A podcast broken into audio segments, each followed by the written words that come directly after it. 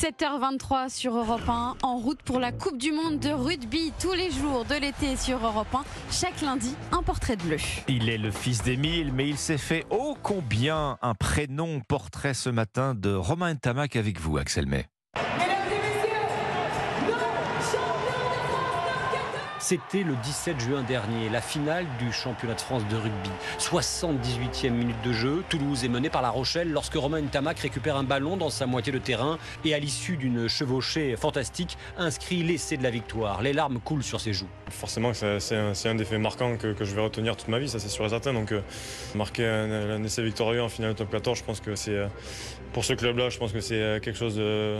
Je ne sais même pas si j'en ai rêvé quand j'étais petit, mais mais, en tout cas, c'est devenu réalité aujourd'hui. Donc non, je suis super fier, super heureux et très soulagé pour le club qui, méritait de, repartir avec, ce bouclier à Toulouse. Avec Antoine Dupont à la mêlée, l'ouvreur Romain Tamac forme une charnière indispensable en club et en équipe de France. À 24 ans, Ntamak, fils d'Émile, star des années 90, s'est fait un prénom. En 2019, juste avant la précédente Coupe du Monde au Japon, la Fédération internationale avait publié une vidéo de Romain intitulée L'avenir des Bleus.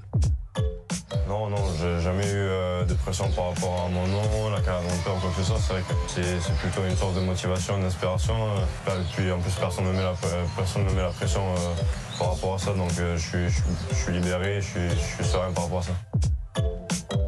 Depuis cette vidéo produite par World Rugby, Romain Tamac a participé à la Coupe du Monde 2019 et il est devenu un cadre de l'équipe de France. Serge Blanco est le consultant d'Europe 1 pour la Coupe du Monde 2023. Je ne sais pas si c'est une question de gêne parce que j'ai eu deux fils aussi et ils ont pas réussi.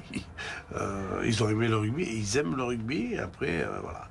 Je pense que c'est une question de, passion, de, vision. Je crois que depuis tout gosse, il a été amené sur les terrains, il a accompagné son père, au même titre que son frère d'ailleurs. Et c'est vrai qu'il représente, euh, je dirais, cette charnière dont tous les pays peuvent rêver. Il a un jeu spécifique, il a un jeu bien tourné, et je pense que c'est euh, le joueur qui va analyser et qui va transformer le jeu. En 1999, Emile Tamac fut vice-champion du monde. En 2023, son fils Romain Tamac et les Bleus rêvent de monter sur la plus haute marche du podium.